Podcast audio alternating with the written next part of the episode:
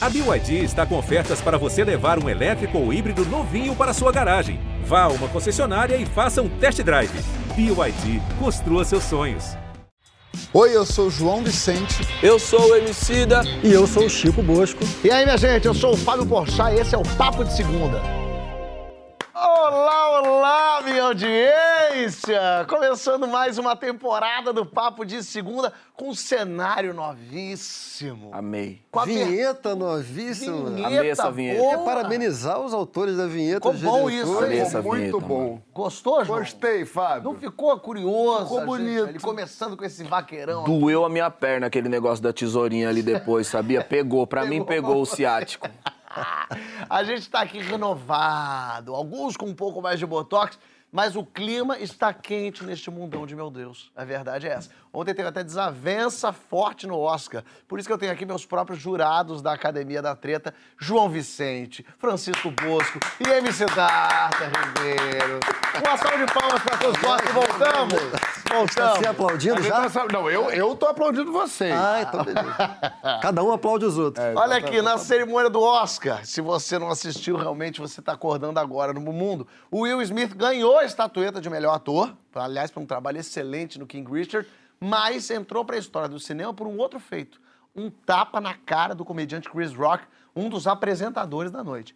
O tapa foi uma reação pela piada com a calvície da Ja- Jada Smith, que é a mulher do Will, que sofre de alopécia. O Chris Rock mereceu? Botou nem a mãozinha na cara.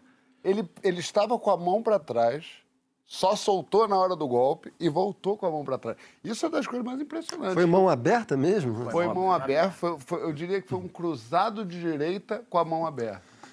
Ele não gostou muito, né, da piada. Quer dizer, primeiro o Will Smith riu, como a gente viu, depois ele foi lá pro palco e agora há pouco ele fez um post pedindo desculpas e dizendo que estava errado e a gente vai debater agora esse episódio. Nada justifica violência ou violência verbal com violência física se pagam. Você pende mais para que lado aí do debate? Maceta aí na hashtag Papo de Segunda no GNT. MC Douto, eu vou contigo. Heroísmo ou descontrole? Como é que você lê essa reação aí dessa história toda? Vou jogar, começar contigo. Não, vou- não posso fazer diferente. Ah, meu Jesus Cristinho, ele me Ai, pegou de novo. Fábio, Fábio, O Fábio. Lula Palusa Lula tava mais Eu calmo, devia né? ter chegado no segundo bloco, entendeu? Que era só um negócio da eleição, só coisa leve no Brasil. É, eu acho que é possível ter as duas coisas. Acho que essa forma binária de se refletir. Primeiro que eu acho que a tragédia maior do que o tapa é esse monte de pequeno príncipe que aparece querendo pegar na cauda desse cometa e ir embora com seus próprios discursos. Mas existe algum debate, algum fato no mundo hoje em dia que não tem um monte de pequeno príncipe Não, não tem, o mas estou dizendo que essa talvez seja a tragédia maior. Claro, claro. Porque a gente está falando de uma situação particular, mano. E a gente pode olhar ela tanto pela perspectiva do descontrole, quanto pela perspectiva do heroísmo, sabe? Em algum lugar muito sensível para o Will e para a esposa dele, é, essa piada tocou. E, cara, eu vivo, eu acompanho algumas coisas do, do mundo do entretenimento norte-americano, mas eu, falando sinceramente, eu não fazia a menor ideia que ela era careca porque ela tem alopecia, sabe? É, era um fato Quer dizer, ela eu... raspou o cabelo, que eu que a alopecia faz ela ter... Sim, sim, que faz ela perder cabelo. É, talvez o Chris Rock também não soubesse disso, talvez não soubesse da, da grandiosidade que isso tem. Não, não- acho difícil tomar uma posição e dizer ele sabia e ele fez isso. Apesar dela ter externado isso, isso era público, ela. uma coisa pública, mas diziam, o que se diz agora, mas daí agora eu tô na fofocalhada, saiu uma matéria que o amigo do Chris Rock disse que ele não fazia a menor ideia da alopecia dela. Mas O também que- não houve nenhum momento pra ter essa dúvida. É, mas o que eu acho que é uma possibilidade, eu acho que essa possibilidade ela precisa estar no horizonte, sacou? Agora, eu acho que é uma reação emocional a qual qualquer um de nós pode estar sujeito, sacou? Porque você tá ali com a pessoa que você ama e você sente a dor daquela pessoa e você reage de uma maneira emocional. O que eu acho é, e, e o que eu vi se tornar uma avalanche de questões que vão fazendo análises, é, torna-se uma grande questão racial que envolve todos os negros do mundo e aquele tapa significa muita coisa, ele é uma resposta em toda a estrutura racista e não, mano.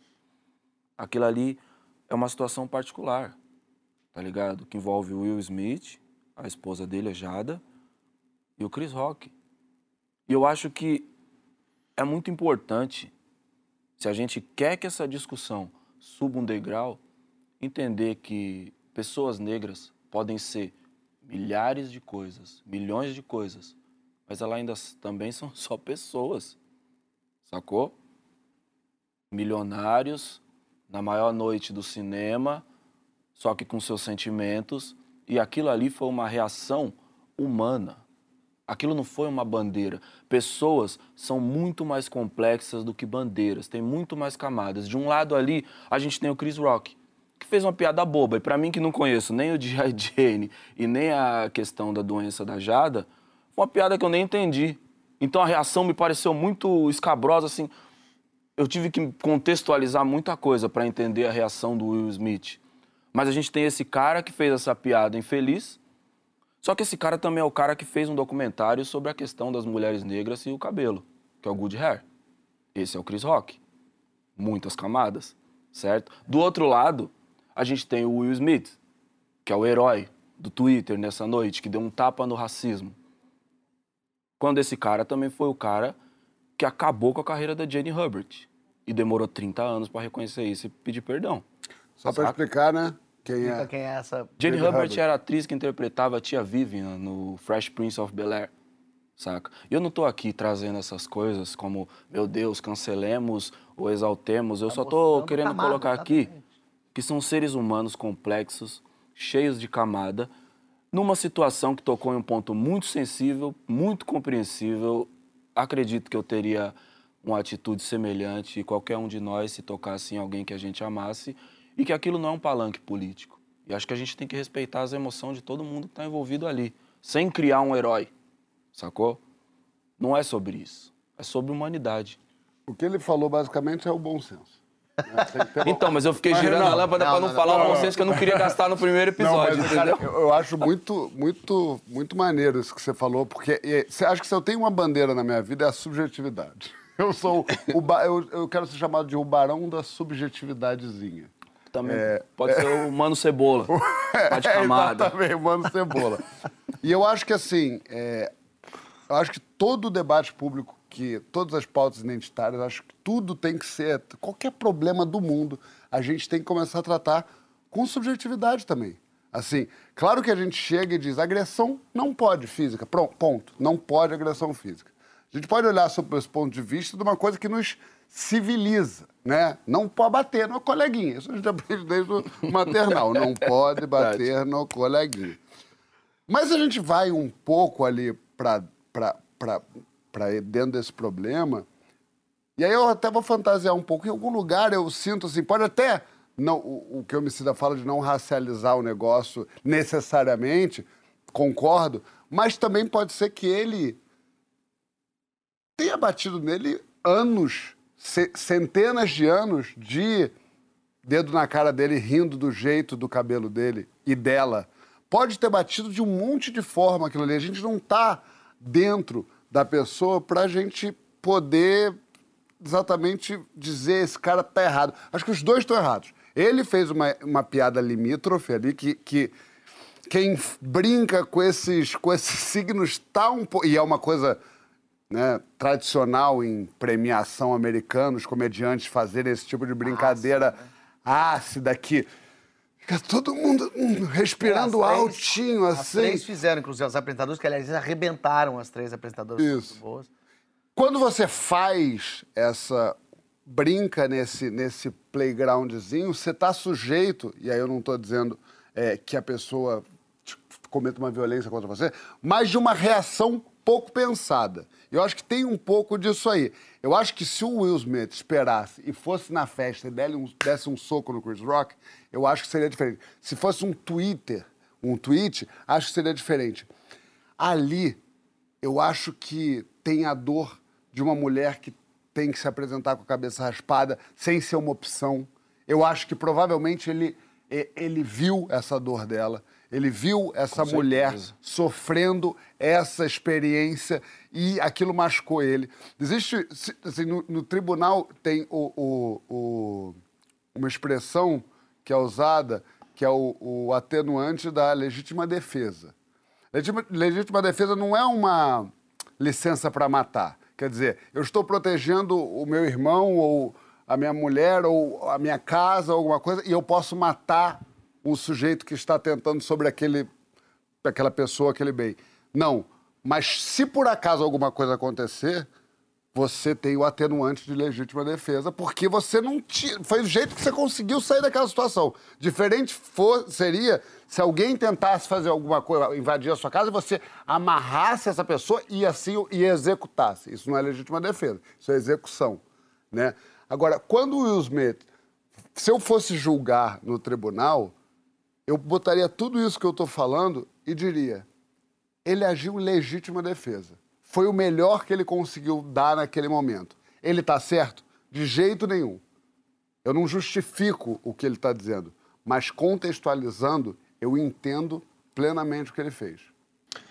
É, eu vou pegar essa bola aí, achei, gostei, gostei muito do que o Emicida falou, gostei também da, da perspectiva do João, que me parece uma perspectiva menos é, óbvia sobre legítima defesa, né? Eu vou construir por um Mas outro. Você vai construir melhor, você vai me fuder. Por um outro ângulo. Outro ângulo. Dá outra Por um pergunta outro pra ele, leva essa conversa pra Por outro um lugar. ângulo.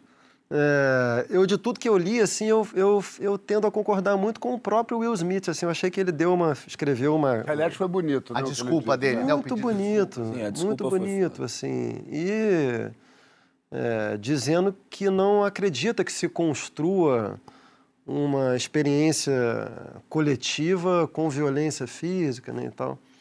É, eu considero que a palavra é a instância, é, é o, é o recurso principal que temos para evitar violência física. Né? Violência física, nesse episódio especificamente, não foi uma coisa tão grave, porque foi um tapa na cara. né? Foi mais para humilhante do que para. Foi mais humilhante. Um, um parêntese para quem tem essa curiosidade: a- o tapa na cara tem um escritor, que é Nelson Rodrigues. Nelson Rodrigues tem páginas monumentais sobre a bofetada. Quem tiver curiosidade, dá um Google. Nelson Rodrigues é bofetada. E uma das coisas que o Nelson dizia, João, é que o grande problema da bofetada é o som. Se a gente tirar o som, a bofetada perde metade da humilhação. E de fato, né? Quando dá aquela estalada. Só um caso check, né? específico, eu, se eu não me engano, ele bateu no microfone Pois é, por isso que, por ainda eu- fez um som meio... Por isso que eu te perguntei, porque o som é meio fechado, não foi aquela estalada, né? Não, mas aquele grave é o grave do cinema de quando o vilão É o chega. grave É do isso. cinema do vilão. É um- Isso é o que bateu em todos nós. É um. Exatamente. É um. A cena é toda cinematográfica, né? Estamos, enfim, Eu que degredindo aqui, um mas o soco. soco é muito bem dado. Ele É ele todo que o Muhammad Ali que que ele fez concorreu ao Oscar. Pois é. É, ele faz assim. Eu acho que a grande, a grande fofura do Smith ali foi ter. a- ele abriu a mão. É, se ele Isso fecha já- a mão, ele não. dá- Foi o auge- nocauteia. Foi Isso o auge da fofura. Ele Isso foi fala, empatia. Ele deu um cruzado de direita fechada com todo ali, o quadril. O Francisco E ele é um meio, pe- "Que ele, belo ele é um quadril." meio pesado, eu imagino. Ele e o outro é um mosca, né? Ele pede, no meio do seu pensamento, só pra ver que ele, ele- na, na carta de desculpas dele, gostaria de me desculpar publicamente com, com você, Chris. Eu perdi a linha e fui errado, estou envergonhado, minhas ações não foram condizentes com o homem que eu quero ser. Não existe espaço para violência em um mundo de amor e gentileza. Então, eu, eu concordo com isso. Eu, encurtando, eh, considero que a violência física ela só é moralmente legítima, portanto justificada, em situações onde não há mais eh, recursos, instâncias não violentas para que alguém, um indivíduo ou uma comunidade, se livrem de uma opressão. Tá? É, então, por exemplo, na nossa vida individual, se alguém nos ameaça fisicamente, você tem direito à legítima defesa. Porque você não tem naquele momento nenhum recurso outro que não seja A outra opção é apanhar. Ou Outra se agredir, opção- ou morrer. é apanhar. Do ponto de vista de, de sociedade, da vida coletiva, eh, se você está, por exemplo, sob uma forma de governo tirânica, se você está sob uma ditadura, isso significa que a opressão que a sociedade sofre eh, não encontra canais institucionais para poder se livrar dessa opressão. Então, o único recurso disponível é a rebeldia armada. A própria tradição liberal reconhece o direito à sublevação armada quando se trata de um povo subjugado por uma tirania. Então, para mim, são casos específicos em que uma determinada é, opressão justifica uma violência física. Ora, não me parece que tenha sido o caso ali do Will Smith. Né? Acredito que o Will Smith tinha recursos simbólicos dentro da linguagem verbal e até institucionais para poder é, responder à altura à opressão, à violência, se quiser, que a Jada sofreu. Eu estou entre os que consideram que a, que a piada foi uma piada muito agressiva. É, Sim. Né? Uma, uma É. piada muito violenta. Uma doença não ri da doença de Não, e uma, mas uma coisa Pois que ele é. fala no discurso dele, desculpa, você... Não, é só isso. Então, então eu não considero, eu, eu estou entre as pessoas, inclusive o próprio Will Smith, que consideram que a agressão não é moralmente justificada nesse caso dele. É, Eu, eu, quero ter que chamar um VT. Ah, chama esse VT, Fabão. É porque é um outro ponto de vista também, que a gente está falando aqui da agressão que a Jada sofreu. A professora e jornalista Rosane Borges olhou o lado da mulher que virou objeto de piada nessa treta aí. Bota. Não há equivalência, nesse caso específico, entre violência física e violência verbal, gente, porque a verbal foi muito pior. Imagine um humorista, ele se dirigindo a bilhões de pessoas e detratando uma pessoa que está no mesmo espaço territorial e geográfico que ele. Isso é de uma brutalidade sem limites, né? As piadas destituidoras, elas portam palavras que ferem. E elas não ferem apenas no momento que elas são ditas. Elas criam um lastro de horizonte do possível para que milhares de pessoas possam replicar aquele tipo de piada. O que necessariamente não acontece com agressão física. Repito, eu não estou aqui autorizando e dizendo, olha, bacana bater. Primeiro, ali se viu uma reação. O tapa, ele não é uma violência gratuita. Ele é uma reação a uma violência terrível, cruel, desigual, injusta. E aí, nesse caso, não há realmente é, equivalência. E aí a gente cria uma hierarquia do tipo é, bater muito pior do que dizer. Será, gente? Eu mesma disse nas redes sociais que já a, a Jada apanhou primeiro. Mulheres negras, historicamente, elas não foram defendidas por ninguém. Mulheres negras, não é à toa que a gente tem um dos discursos mais lindos de uma escravizada que pergunta assim: Eu não sou uma mulher? A finalidade da piada que rebaixa, que destitui, que sacrifica a condição humana, ela tem uma finalidade. A finalidade dela é a violência.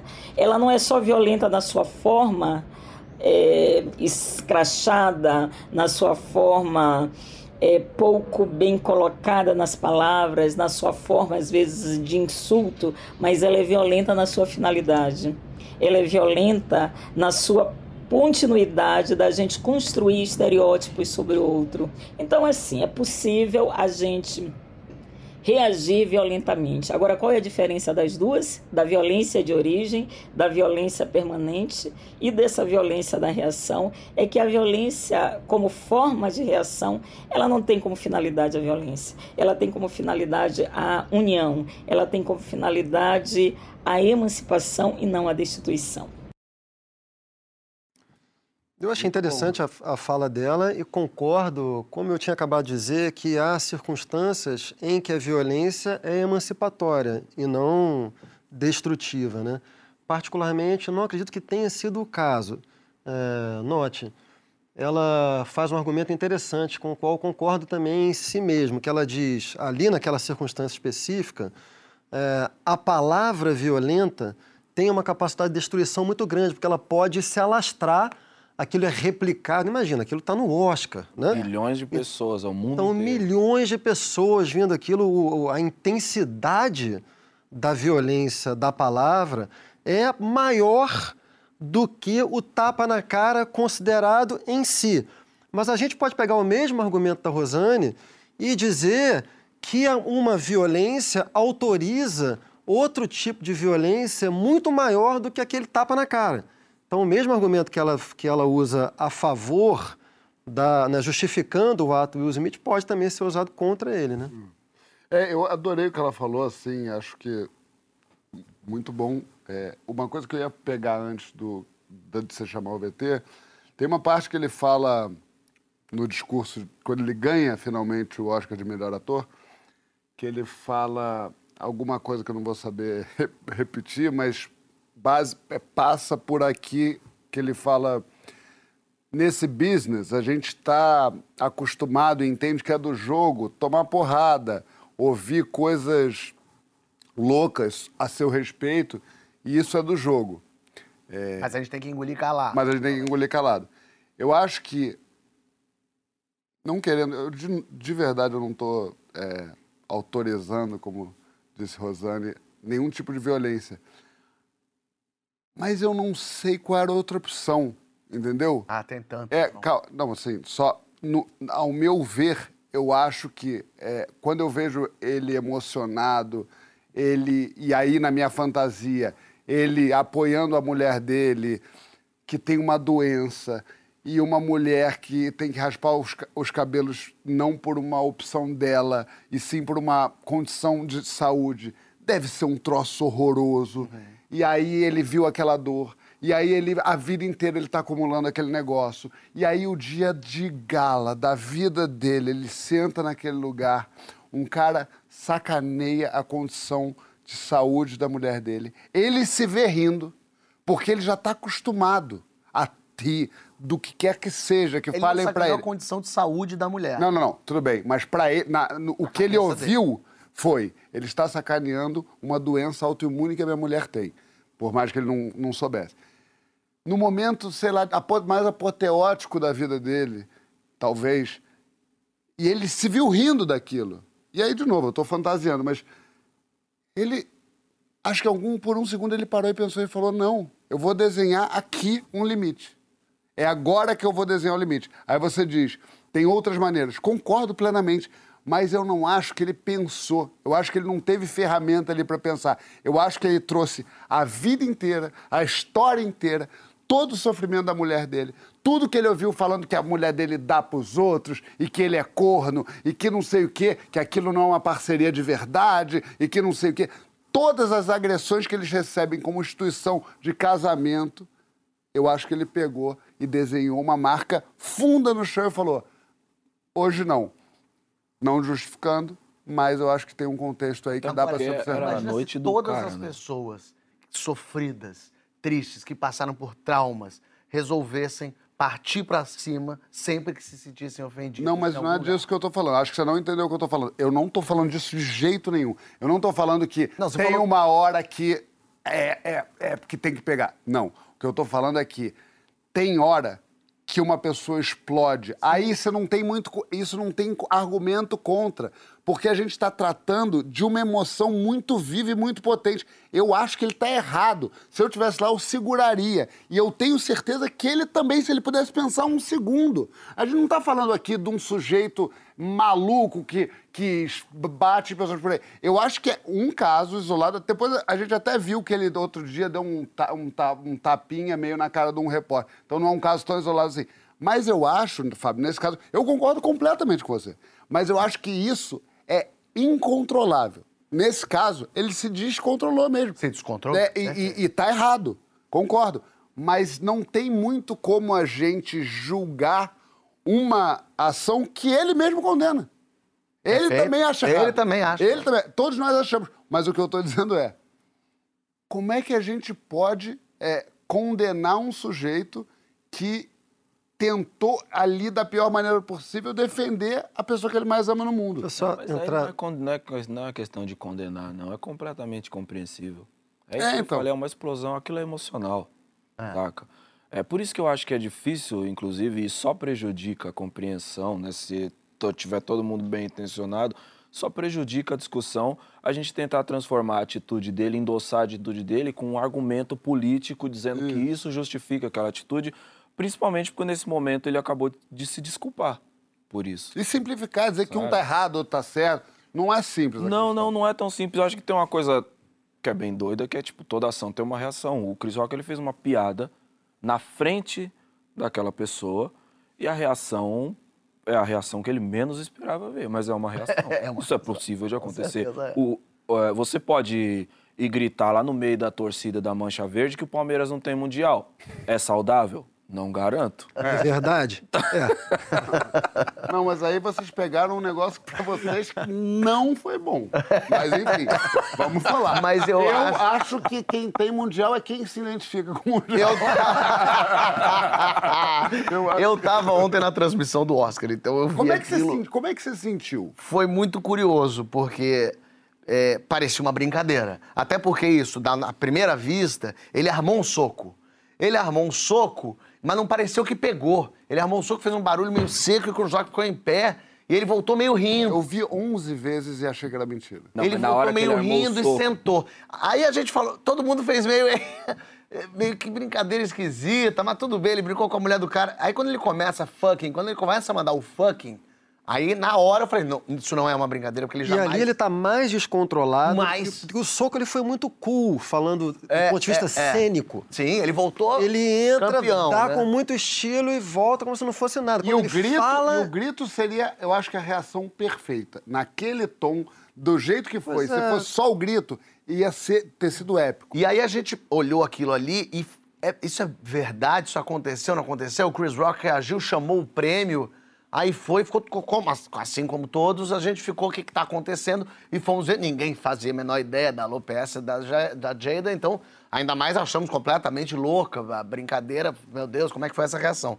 E aí, é, depois com algumas um pouco mais de informação, a gente sabendo disso, a gente teve uma, uma conversa final ali, até tava o pessoal do Diva da Depressão, que são ótimos, inclusive, e aí a gente tava falando e eles...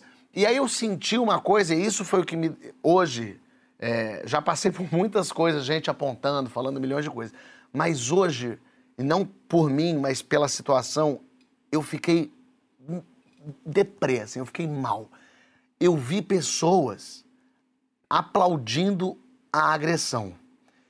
Entendemos, é uma piada horrível, ainda mais nesse contexto. diga- vamos supor que o cara não saiba, tomara seja até melhor que ele não soubesse. Mas digamos que ele soubesse da doença da mulher. Ele fez essa piada na cara da mulher, no Oscar, vê todo mundo. Ele humilha ela, ela tá agredida ali, é uma violência, é, é uma piada do cara. O Smith se emputece e é a forma como ele reagiu. Mas não pode bater numa pessoa. Porque a partir do momento que a gente resolve acertar contas, acabou a civilidade entre nós. Se toda vez que alguém falar de alguém que se sinta ofendido, que leva o lugar e partir pra cima, acabou. A gente vai se matar. Entendo a reação, pegou tudo lá de dentro do Will Smith. Tal, ah, mas se fosse você, você faria isso? Não importa, não justifica a violência. Ah, mas se fosse a sua mulher, não justifica a violência. Ah, mas na hora ele não pensou, não justifica a violência. Ele não pode bater numa pessoa. Só que a partir do momento que eu disse que não pode bater numa pessoa, as pessoas começaram a falar: você é contra o sofrimento da mulher negra, você não se posiciona. A gente pode entender tudo, ouvir tudo que vocês falaram que foi brilhante. Mas a conclusão final de tudo isso não pode ser, então tá tudo bem bater numa pessoa. Eu acho que a partir do momento que a gente cruza essa linha, não pode estar tudo bem. A gente pode entender que foi um descontrole, mas não é aceitável. A gente não pode bater palma. Eu entendo as mulheres estão sofrendo por causa da piada, a mulher se sentiu humilhada, foi um horror, a mulher é um objeto, eu não tenho esse lugar de fala, eu não tô nesse lugar, nunca vou saber o que é ser mulher, nunca vou saber o que é ser uma mulher preta.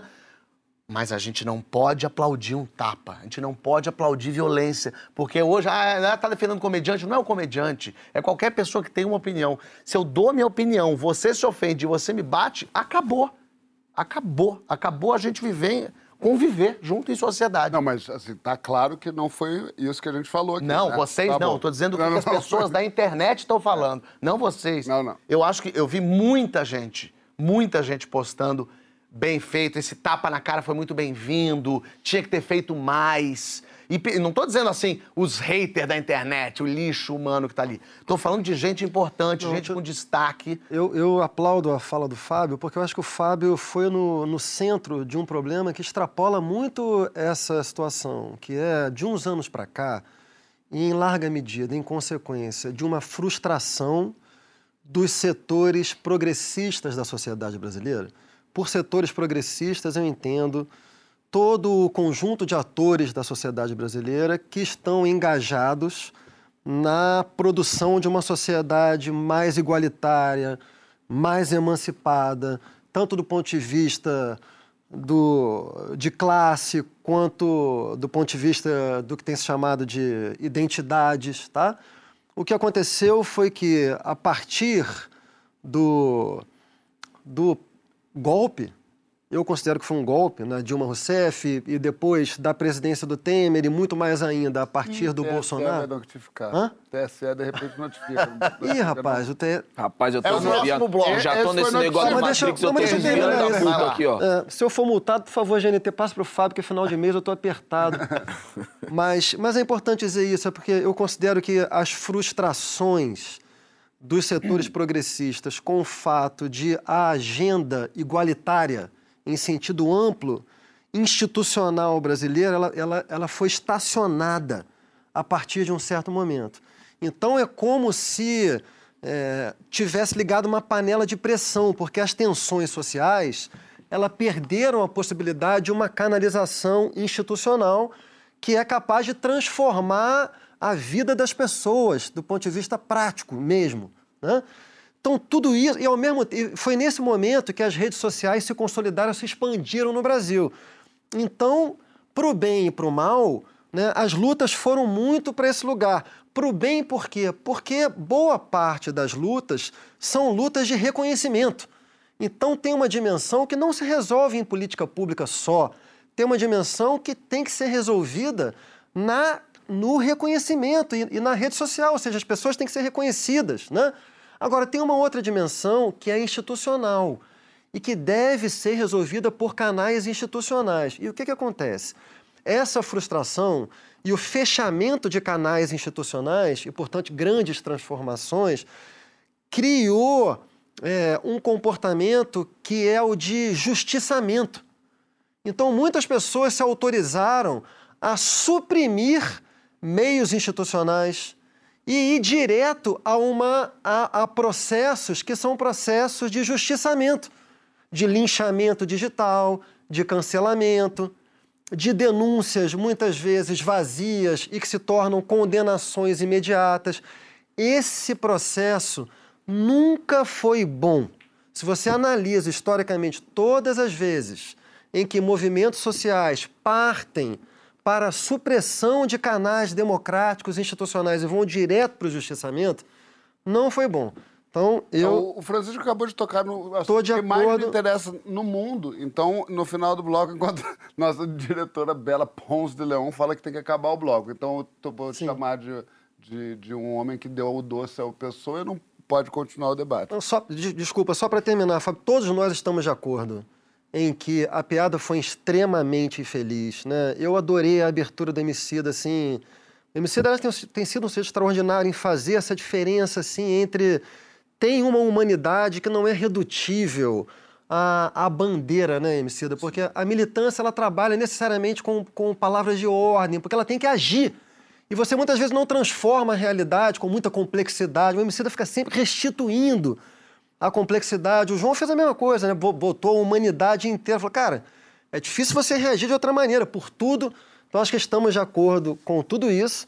Mas eu gostaria de declarar também que estou de acordo com o Fábio em que não é o melhor caminho. Muito bem. Vamos, porque na volta a um campanha tapa, para os jovens do Brasil tirarem título de eleitor tá aí. Você lembra quando você se entendeu como um ser politizado? Conta para os tios lá na hashtag Papo de Segundo GNT.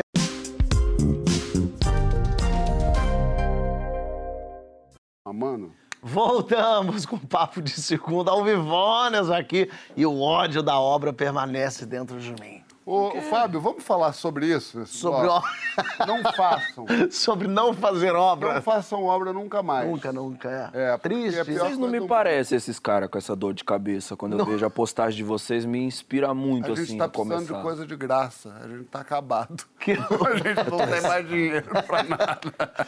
O, adorei Renato Góes. Eu não falei que ele tá em Pantanal, novela que estreou hoje na Globo, a novela das Agora nove. está nove, nove. arrebentando em Pantanal. Sensacional. Entre gados montados num, num- num pingo pantaneiro por aí. Agora, eu achei muito interessante esse quadro, que assim, é o João Vicente seminu com cachorros abandonados para adoção. Eu não sei quem mais ele quer comer. Eu não sei se ele já Eu desenvolveu uma- um segundo peru, que é meio bumerangue, que ele Fábio, joga e sai Fábio, comendo gente Fábio. que volta. Eu tenho só uma pergunta. Ele é, eu não sei mais o que, por onde ele Uma, vai. uma coisa bobinha assim que eu fiquei. Me pareceu uma coisa meio confusa do quadro assim. Dos bichos que passaram ali, a gente escolhe um e você entrega pra gente? É, mais ou menos. Porque Não, eu, você eu me interessei por umas vacas, assim. Não, as vacas não estão não Os búfalos não- Mas posso dar um servicinho rápido? Se você se interessou por, por Bolt, meu colega que estava lá com o Renato Góes, não é o Renato Góes, é o outro. Entre em contato com a Ampara Animal. Incrível. arroba Ampara Animal e você vai encontrar o seu amigo Bolt. Ah, não, cachorro eu tenho, queria mais vaca. Vamos seguir aqui com o programa. Peraí, estamos dando um recado aqui para dar um aviso que a partir de sexta-feira, agora, sexta, sábado e domingo, todos os finais de semana de abril. Ah, eu tô em cartaz em Niterói com meu novo show de stand-up. Histórias do Porchat, exatamente. Se você é aqui da região do Rio de Janeiro, Niterói, tô lá no Teatro Reserva Cultural, sexta, Isso, sábado e domingo. Normalmente é no último bloco. O Hoje Elton ele já vou aproveitar no- essa Ó, confusão já largou, toda. Vou agora, não, pessoal, vai stand-up novo. Que história é essa Porchat voltou, Fábio? Amanhã, menina, tu me lembrou que amanhã é estreia. Que história é essa? Vou achar aqui no GNT. Horário novo, 9h45. E pra gente fugir do Big Brother e vocês conseguirem assistir bonitinho. É, amanhã tem Thaís Araújo, GK Ari Fontoura. Agora, Fábio, sabe o que, rolou? Ah, Sexta, sábado e domingo, no Circo Voador, tem Emicida. para com isso. É, gente, mas hoje a gente, bom, a gente vai filho. ficando por aqui. Brigadinho. Isso vocês não sabem o livro que tá vindo por aí. Eita, Vamos seguir o programa. A gente falou de Oscar, mas teve mais um evento no final de semana. Teve o Lollapalooza, com nossos MC Discos aqui, MC Discos, se apresentando e incentivando a molecada a tirar o título de eleitor. Não só o Cidola, né? A campanha pelo título jovem tá bombando. Tô só palavras jovens. pois é, engraçado que- entre gente anônima Tá come- e famosa. Mesmo, né? Todas as pessoas que me deram parabéns no aniversário, todos, né? Todos ali? Todos ali. Não, acho que teve gente ali que não. Ah, não. Teve, teve uma ali- pessoa ali que- Teve? Te- Mas isso a gente vai deixar pro terceiro bloco, porque por causa desse movimento aí, quase 100 mil jovens já tiraram o título de eleitor. E a gente vai debater agora sobre o ato de se politizar. Com que idade você aí considera ter se politizado? Existe cedo demais para participar da política? E como é que a gente pode ser transformador para além do voto nas eleições? Então faz sua campanha lá com a gente na hashtag Papo de Segunda no GNT. O que, que é, por definição, ser politizado, Francisco? Ah, Bom, política vem de polis, eh, grego, para cidade. Saudade Então, de uma etimologia. mas essa não precisava nem de mim, né? Eu até fiquei em dúvida se eu, se eu queimava assim. Com a... Eu sei que, mas você jogou fora bem. Joguei você não fora fez assim. bem. É. A gente sabe que pode. Você falou assim, todo mundo sabe, né? Todo mundo Aí- sabe. Como se sabe, é, mas o que não se sabe é que, portanto, política significa participar da vida da cidade, vida pública. O que é o contrário da política é a vida privada. Isso sim é interessante, que essa expressão, hoje em dia, vida privada, ela perdeu o caráter negativo que ela, entretanto, tinha na antiguidade. Vida privada. Hoje em dia, a nossa vida privada é um espaço muito rico né, da vida íntima. Né? Hoje em dia, a gente entende vida privada como vida íntima. A antiguidade valorizava muito a vida pública. Então, vida íntima considerada privada porque falta a vida Privado de ela é alguma coisa. privada da dimensão pública, né? Portanto, ser politizado significa eh, participar dos processos públicos relativos à, à vida da, da coletividade, né? Esse é- essa é a definição em estado de dicionário. E o que não é simples, né? O que não é simplesmente você votar, é você tentar entender minimamente quem Sim, são aquelas que pessoas, Sim, sim. o que que são, sei lá, é, é, políticas econômicas, políticas sociais, o quem é, por que, que aquele cara está falando aquilo. Será que o cara que fala, eu vou acabar com a violência, Será que é possível acabar com a violência de maneira tão rápida, tão simplificada? Será que política é uma coisa simples, que dá para ser simples? Ou será que política é uma coisa mais complexa, mais robusta? São todas as coisas que participar significa. O voto é o elemento mínimo, É né? ponta, é, o, né? é o mais fundamental da democracia, né? Mas que é uma arma na a mão democracia, de uma pessoa que não sabe. a democracia começa no voto. Como, como o João está falando, ela vai muito além do voto. Por outro lado, a gente nunca pode diminuir a importância do voto. O voto universal, o sufrágio universal, é uma conquista bastante recente das, dos sistemas de governo modernos. Né? Para só ficar no Brasil, por exemplo, eh, o Brasil, no limiar da proclamação da República, portanto, há pouco mais de 100 anos atrás, final do século XIX, só 2% da população brasileira votava. Tinha direitos políticos. 2% da população brasileira. Então você vê, é uma coisa muito é. recente. E essa, e essa, essa, essa dádiva de votar aos 16, 17 anos é uma coisa que não acontece por aí no mundo, não. Isso é uma coisa que acontece no Brasil e, não, e, e não, não acontece em muitos lugares. Então é, uma, é um direito, eu acho que no momento que a gente vive, um direito que virou dever, pra, mesmo para quem não é dever. É, e, e só aqui apologizando o que eu, eu, não, eu não contradisse o Francisco, eu só complementei o que ele disse. Sim, claro.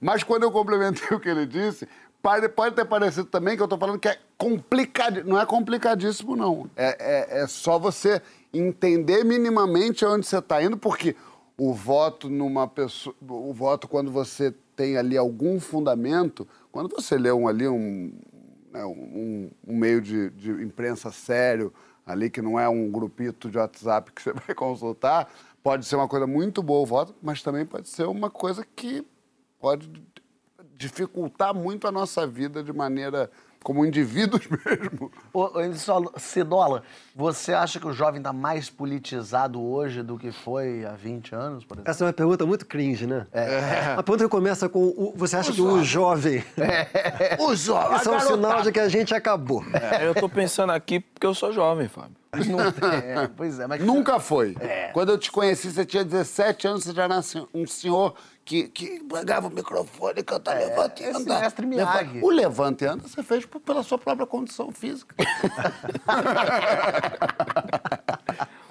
eu acho que a gente fala mais, né? Fala mais sobre política. Do que falava-se antes. Do que falava-se antes. Eu acho que, como o Chico disse no bloco anterior, Existe uma dimensão positiva de todas essas conversas também. Muitas vezes a gente se concentra né, nas consequências negativas, agressivas é, do que as redes sociais trazem para nós, mas também é inegável que há uma expansão da consciência do povo brasileiro a respeito dele mesmo, sabe? E acho que isso tem uma série de consequências positivas.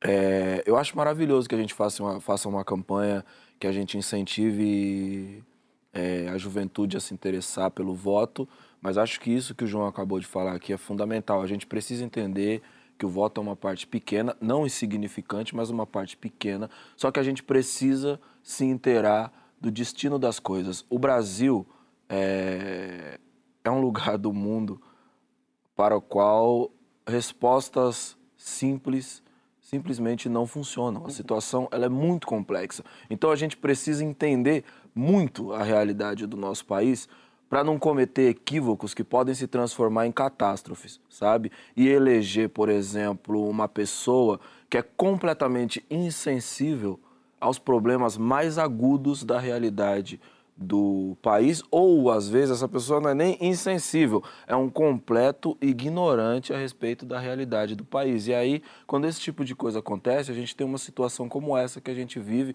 onde a gente vê a nossa Amazônia sendo destruída, a gente atravessa uma pandemia de uma tem uma gestão completamente desumana e enquanto sociedade nós podemos e temos mecanismos para ser maior do que isso. Tudo isso começa no voto. Eu acho que a coisa mais maravilhosa de falar com a juventude, e aí aqui eu viro velhinho também, né, mano? Que aí fudeu. O que o jovem precisa entender é que essa faixa etária, esse momento de começar a participar da vida cívica, tem uma incandescência, um fogo que ele contagia toda a sociedade essas ideias novas que são trazidas pelas novas mentes, elas têm a capacidade de contaminar todos nós e fazer com que a gente consiga avançar, porque a gente precisa desse avanço, precisa desses novos olhares, precisa da energia dessas discussões. É, acho que a gente falava menos sobre isso. Acho que hoje a gente fala mais. Mas acho que a gente também tinha uma coisa na minha juventude que não vai longe. que eu acho que a gente também precisa trazer para o dia de hoje, que é, por exemplo, no começo da pandemia teve uma grande manifestação a respeito do George Floyd, né? O, a tragédia do, do, a morte do George Floyd nos Estados Unidos. E naquele momento eu me posicionei de uma maneira cuidadosa, onde eu reconhecia que a gente estava numa pandemia e que era necessário que, mesmo que se fosse naquilo e eu não ia, que a gente tomasse todos os cuidados necessários para poder se aglomerar no meio da rua. E muitas pessoas foram é, contrárias a isso e eu perguntei também qual era a consequência prática da gente aglomerar na rua, além do símbolo. Porque a nossa capacidade de mobilização somente, ela não significa muita coisa. A gente precisa se organizar para que a nossa capacidade de mobilização enderece nossos anseios para o lugar onde eles têm que ir. É, 2013, inclusive, foi bem torto nesse sentido. O pessoal foi para a rua, é o fim da corrupção, mas não, não havia exatamente uma...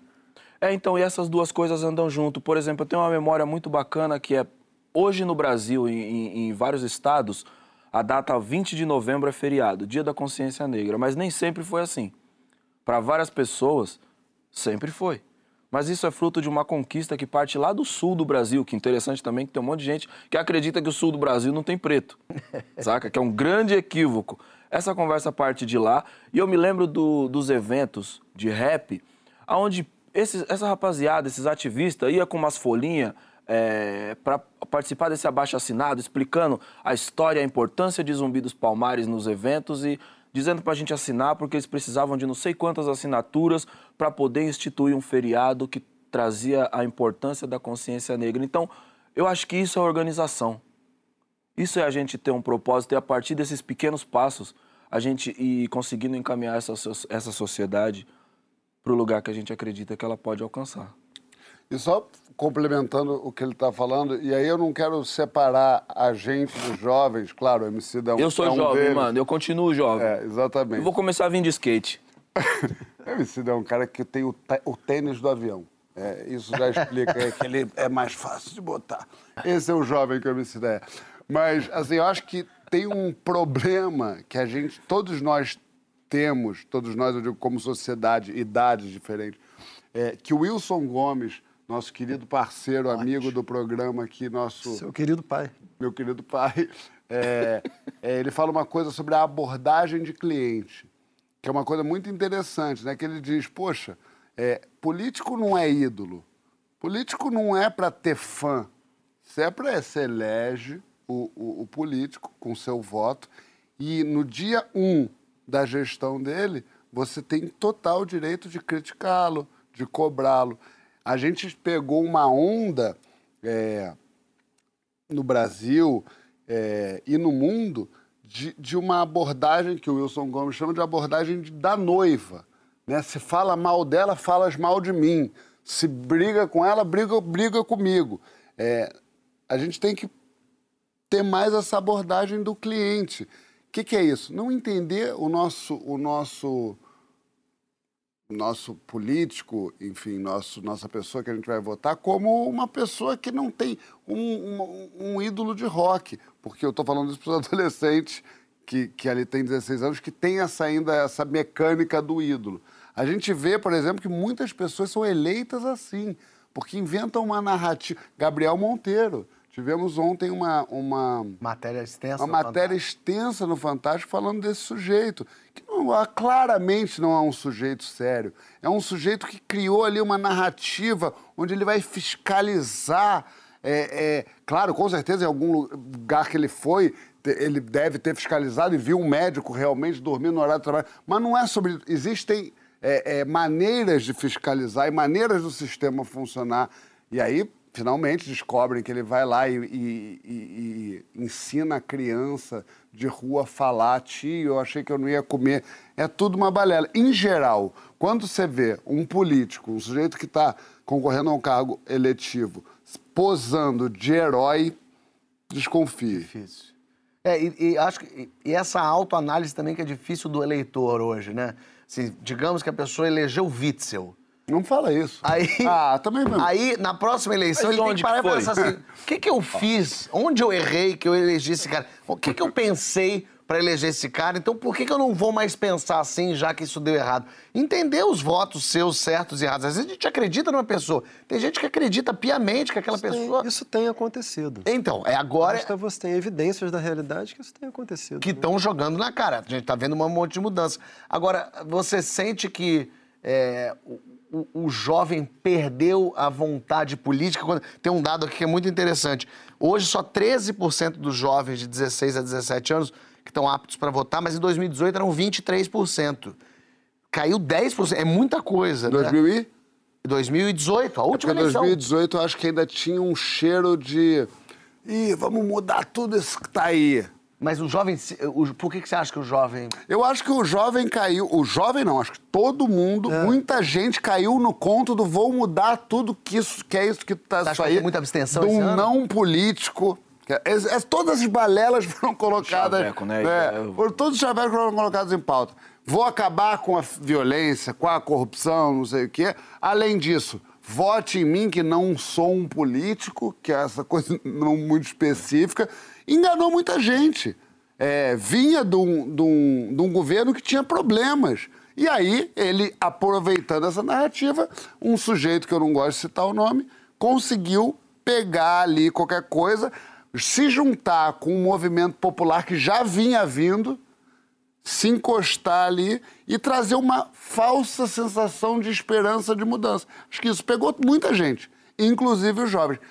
Quando eu acho que as pessoas que votaram nesse sujeito, a grande maioria, tanto vídeos pesquisas, se deram conta de que além de mentira tudo que ele diz, ele é um incompetente completo, né? Estou tirando as pessoas que falam "Ah, a economia está assim porque a pandemia, ou, ou as pessoas que não veem exatamente o que está acontecendo, ou acham ainda que o Ministério da Economia está fazendo alguma coisa que não destruiu o país. É, as pessoas viram o que está acontecendo. E eu acho que, de alguma maneira, é muito, é muito normal e, e- e compreensível, embora não acho que seja a melhor maneira de atuar em frente ao problema da frustração política, acho que essas pessoas se sentiram de alguma maneira, desculpa usar a palavra de novo, frustradas. Quer falar para terminar o bloco? Francisco? É, é porque é, é- é um fenômeno global a- o aumento da abstenção. No Brasil, o voto é obrigatório, né? então a gente fica é mais difícil aferir isso. Mas nas democracias em que o voto é facultativo, você tem índices cada vez mais decrescentes de participação. Isso tem a ver com uma, com uma crise Mas nos Estados Unidos foi bom. mas historicamente é- é- cai muito, João. Assim, na verdade, assim, a, a abstenção ela é talvez o sintoma mais evidente de uma perda de credibilidade das instituições democráticas. As pessoas elas têm nas últimos, nos últimos anos, até poucas décadas, assim, elas têm tido cada vez menos confiança nas instituições democráticas. Isso se deve, na minha opinião, ao fato de que as chamadas democracias liberais, né, elas foram se tornando cada vez mais liberais e cada vez menos democráticas. A expressão democracia liberal, nela, liberal significa garantias constitucionais, eh, defesa de direitos de minorias, defesa de direitos do indivíduo. Democracia significa participação popular, né? Eh, como, é que a, como é que as decisões isso incluem o maior conjunto social possível. Né? E o que a gente viu nas últimas décadas foram democracias liberais, tecnocráticas, assim, privilegiando muito a desregulação financeira, aumento de riqueza até mais em detrimento de produção de igualdade, em detrimento de produção de cidadania. Tudo isso afasta as pessoas da política. Né? O que a gente viu, para terminar, Fábio, é que tem um certo paradoxo aqui. Por conta da crise das democracias liberais, houve uma emergência de, de- de exigência de cidadania muito forte a partir no Brasil de 2013. Mas também foi um fenômeno global. Nos Estados Unidos, Occupy Wall Street, na Espanha, os indignados, pouco antes disso, nos países árabes, a Primavera Árabe, Uma etc. tal efervescência global. né? uma efervescência muito grande. E a gente, a gente continua vivendo nessa mistura de participação e descrença. Essa mistura explica um tanto do que a gente viveu nos últimos anos. Né? Boa. Ó, na volta a gente vai falar Mas sobre... votem, né? Votem, votem, lógico, por favor, votem. votem, porque é a única eleitor. maneira de mudar. É. E depois não adianta ficar reclamando. E, e dá pra tirar o título até dia 4 de maio. Isso. E inclusive tudo. Tudo dá- online, não precisa sair da online. sua casa, pode ficar naquele quarto com fone. Ó, no próximo bloco a gente vai falar sobre a- a- essa categoria de a nossa categoria de importância na vida dos outros, no amor com amigos, no trabalho. Ah, João Vicente vai, vai usar esse bloco para acertar as contas.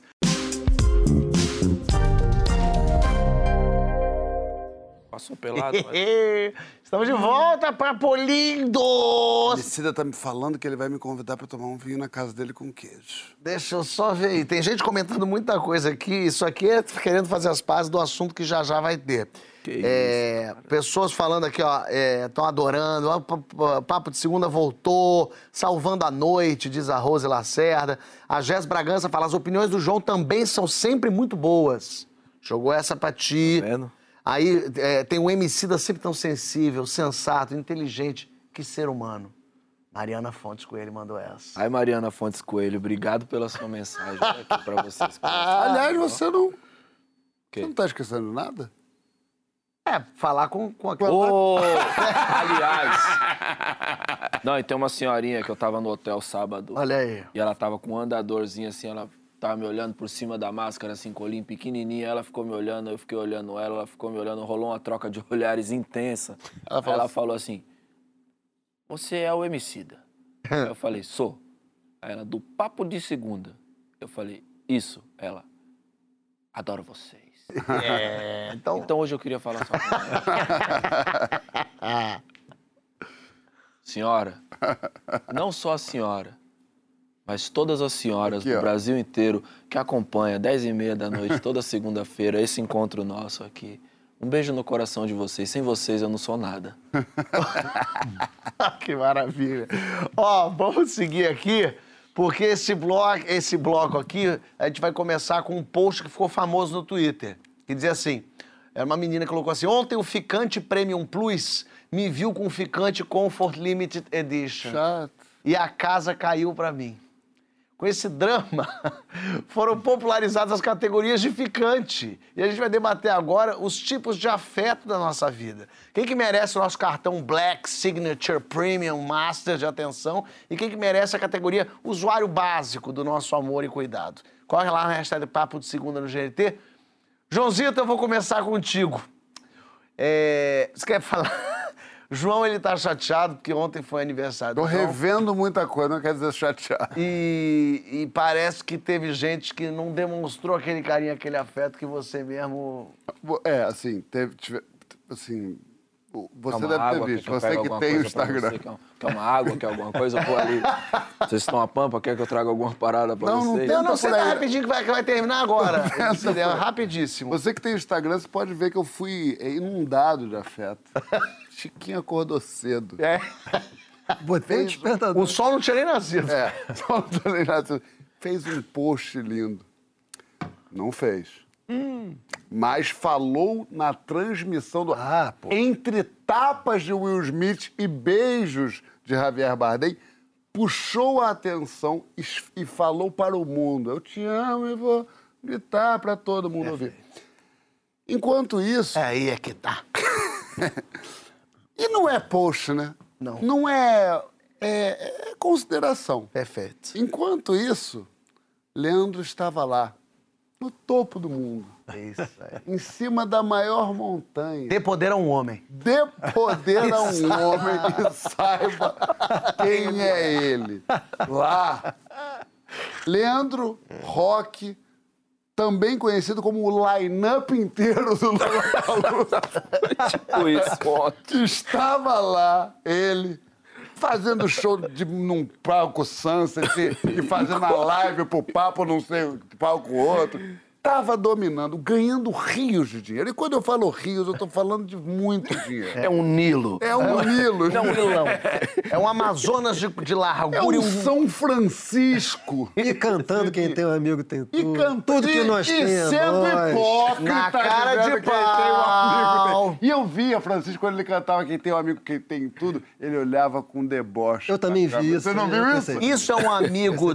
Diamond ou é um amigo Basic Comfort? Rapaz, isso é um amigo de loja de, de, de de cartão de loja de convênio. É, quer fazer o cartão, senhor? qualquer. Chave de hotel. Chave de hotel. Ele não mandou nem a mensagem íntima. Nem uma no privado ele mandou. E até agora não fez!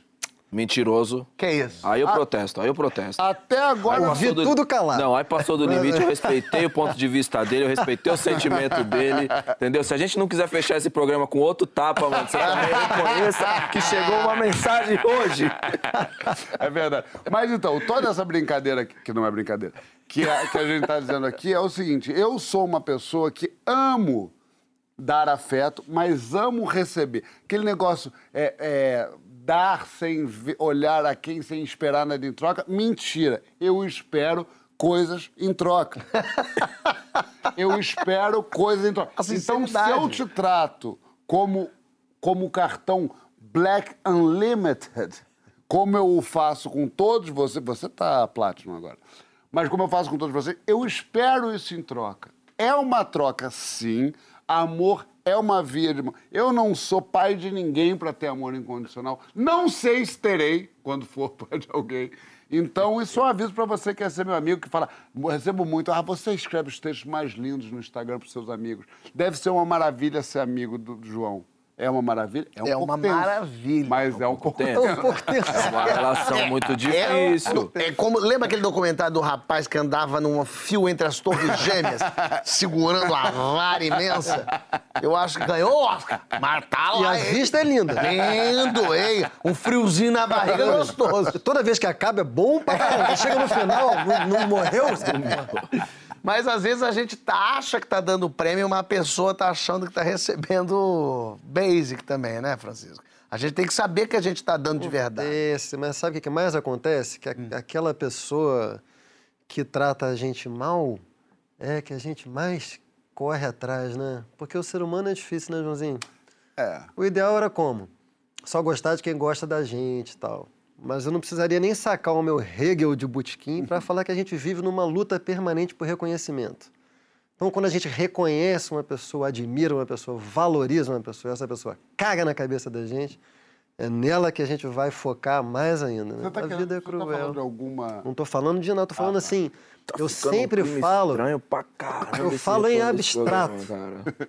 Tá falando em abstrato, Eu não é? sou ali o, o- Era para ser o Sócrates, mas virou o Jesus Cristo da abertura, né? Assim, né? Entendi. Só falando, eu pairo acima das nuvens, Joãozinho. Entendi. E se Fábio me permite, vou passar para o Emicida. O que você acha de tudo isso, Emicida? Eu acho que a gente não tem que se apegar nesses detalhes bobos, entendeu? Eu acho que a amizade ela é uma coisa maior, João, entendeu? O que a gente tem é muito valioso e às vezes eu ponho isso debaixo desse escrutínio, sabe? Eu, eu- eu ponho sob teste, assim, pra ver se o nosso laço realmente é forte. Porque eu sabia que na segunda, quando eu encontrasse o brilho dos seus olhos, aqueles ia explodir radiante, aí eu vi.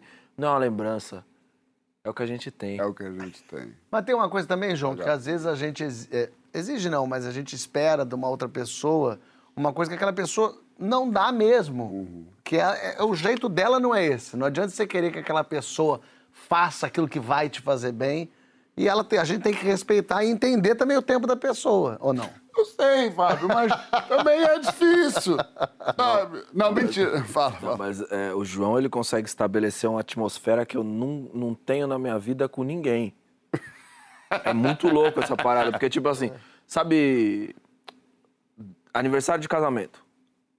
Pô, não posso esquecer o aniversário de casamento, mas eu fico muito tranquilo com relação a isso, sabe? Agora, aniversário do João Vicente,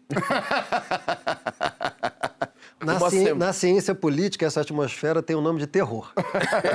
Outro dia. O Stalin fazia muito. No meio, Malandro. no meio das férias, eu, eu dei alguma cobrada no, no MC. Eu falei, vem cá. É, são, já fazem três dias que você não me fala comigo.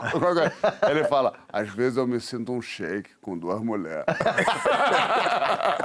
Mas, duas esposas.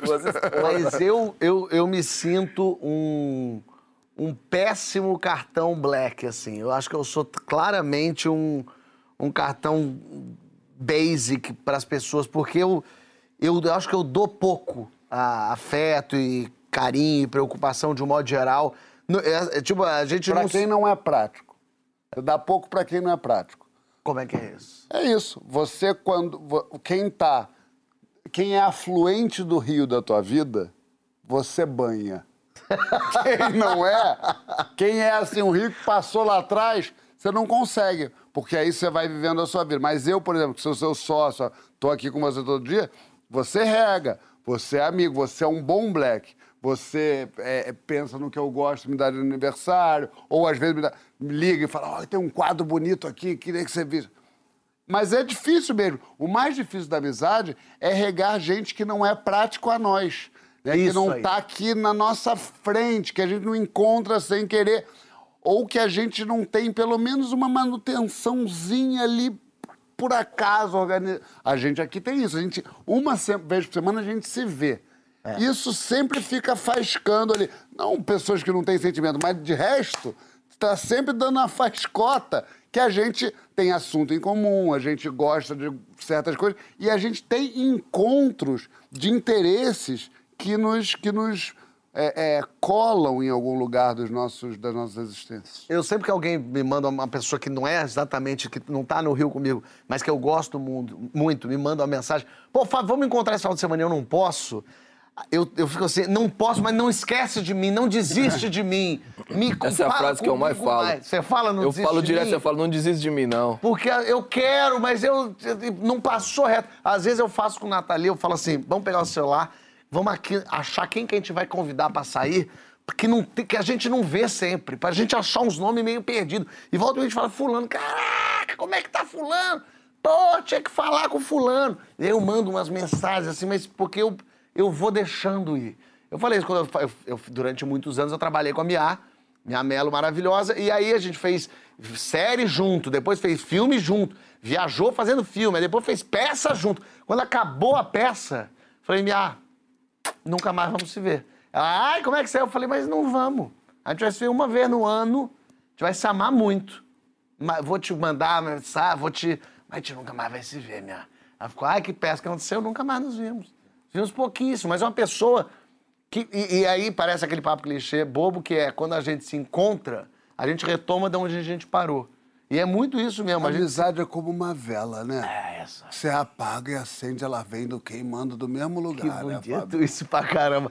Olha aqui, Papo Lovers. Vocês sabem que são tarifa premium, fidelidade do nosso afeto aqui. E hoje foi só o início de uma longa e feliz temporada de debates. Agora você assiste ao documentário Lobby do Batom, que é excelente, mas calma, lógico, porque ontem foi aniversário do João Vicente. E como todo ano ele reclama que eu não faço textão aqui de aniversário, né? Eu escrevi um textão aqui de verdade pra ele. A verdade é essa. A gente vai é, falar um pouquinho. O que falar? O que falar de João? João Vicente Castro ou simplesmente Jojo do Fafá. Temos um bolo, Francisco? O, o Emicida vai ler o bolo, por Ah, favor. lê, por favor. Sendo um grande gostoso desde 1983. Ele me mata. Ele merece, ele merece, ele merece, ele Eu merece. fico por aqui com vocês. Eu não sei mais onde botar minha cara. Aqui, ó. Tá, tá parecendo a assim. Regina Hall no Oscar. Olha aqui, deixa eu ler pra ele aqui o negócio, Vai. então. Lê. João Vicente Castro, simplesmente. Fica aí, Brasil, que já já a gente acaba. Isso aqui é coisa É jogo rápido também. Hoje, É rápido. o Brasil, o mundo, comemora a sua existência. Quizás outras galáxias. Quizás. Quizás, quizás, quizás. Hoje, o signo de Ares, que nem existe, se sente honrado de você ter nascido na data que ele rege, João. Rapaz. Mas no meu zodíaco, quem me rege é tu. És tu. Meu astro reluzente e rei das constelações, maior do que Júpiter, mais guerreiro do que Marte, com mais anéis que Saturno. Isso é uma realidade. Me deixa mergulhar nessa tua Via Láctea semi-destapada. Por tudo que Quem Deus criou foi gente? pensando em você, João. Fez as regatas, as golas rolês, os sapatos, lambutã. E se no sétimo dia Deus descansou, é porque no sexto ele te desenhou. A tua beleza é tanta que chega a cansar, João. E falando em Deus, Emicida criou o verso, quem tem um amigo tem tudo, também pensando em você. Seu tudão. Chico Bosco criou o bordão, tem duas coisas aí também esperadas em você. Porque se alguém tem duas coisas aqui, é tu. Dois bíceps, dois trapézios.